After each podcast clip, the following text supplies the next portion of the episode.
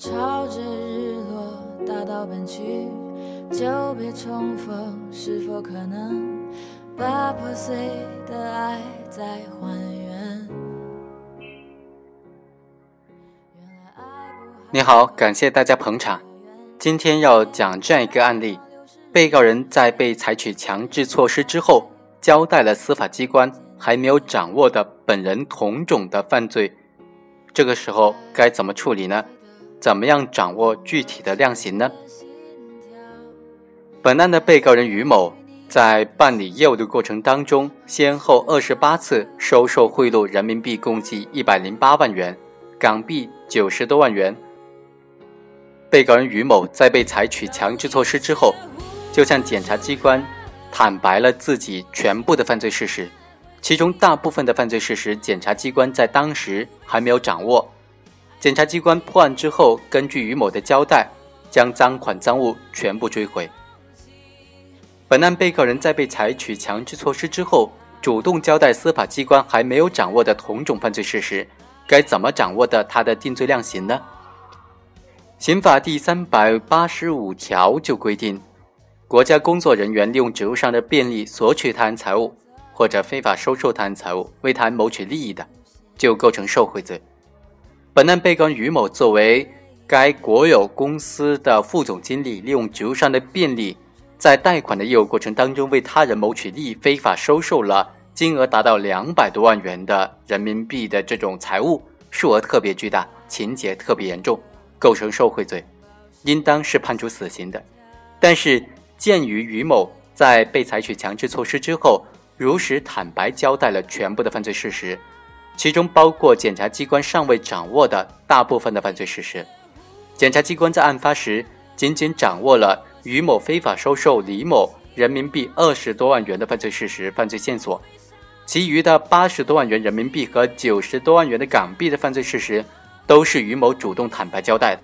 被告人于某的认罪态度比较好，而且在他的配合之下，赃款赃物已经全部追回，因此应当对他从轻处罚。最高人民法院在关于处理自首和立功具体应用法律若干问题的解释当中就规定，被采取强制措施的犯罪嫌疑人、被告人和已经宣判的罪犯，如实供述司法机关尚未掌握的罪行。和司法机关已经掌握的或者判决确定的罪行属于不同种罪行的，则以自首论。本案被告人于某虽然供述了检察机关尚未掌握的部分罪行，但是由于这部分罪行和检察机关已经掌握的部分罪行属于同种受贿罪行，因此于某不成立自首。对此，上述司法解释又规定，被采取强制措施的犯罪嫌疑人、被告人和已经宣判的罪犯。如实交代司法机关尚未掌握的罪行，和司法机关已经掌握的或者判决确定的罪行，属于同种罪行的，可以酌情的从轻处罚。如果供述的同种罪行比较重的，一般应当从轻处罚。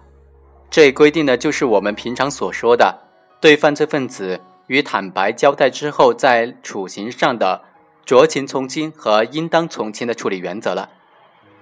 对于被告人主动坦白交代的罪行重于检察机关已经掌握的同种罪行的，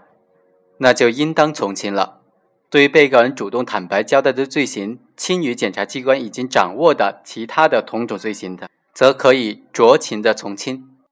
鉴于本案于某主动坦白交代的罪行明显的重于检察机关已经掌握的其他罪行，因此原审法院对于某采取。应当减刑的这种处理原则来处理是于法有据，也是非常合适的。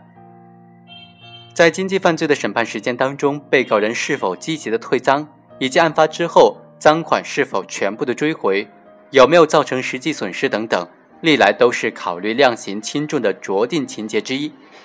对于论罪应当判处死刑，但是赃款赃物全部追回，没有给国家和人民利益。造成实际的经济损失的，具有酌定从轻处罚情节的被告人，宣告死刑缓期两年执行，正是充分体现了我国刑法规定的罪行相适应的原则。对于普通的经济犯罪来说，我国在对被告人决定具体处刑时，掌握以上原则是完全正确的；但是对于受贿犯罪，仅仅按照以上原则来掌握还是不够的，因为受贿犯罪不是一般的贪污、诈骗等等普通经济犯罪，而是渎职型的经济犯罪，其社会危害性主要不是表现出侵犯他人，包括单位的财产，因为行贿人一般都是自愿的贿赂他人的，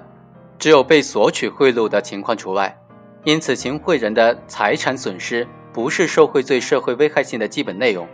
受贿罪的社会危害性主要表现在。行为人的渎职行为给国家和社会利益带来的严重的危害，其侵犯的客体是国家机关、国有企业、事业单位等等，它的正常的管理活动、国家的廉政建设制度，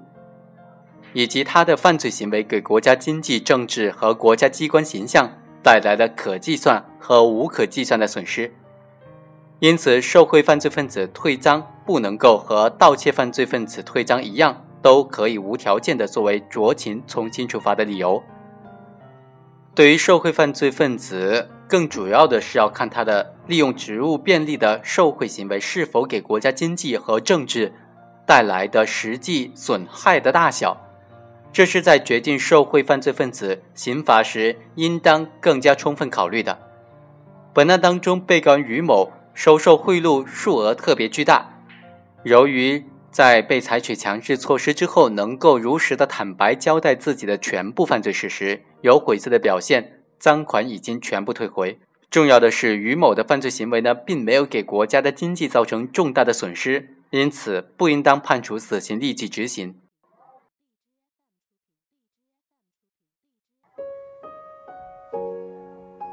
以上就是本期的全部内容，下期再会。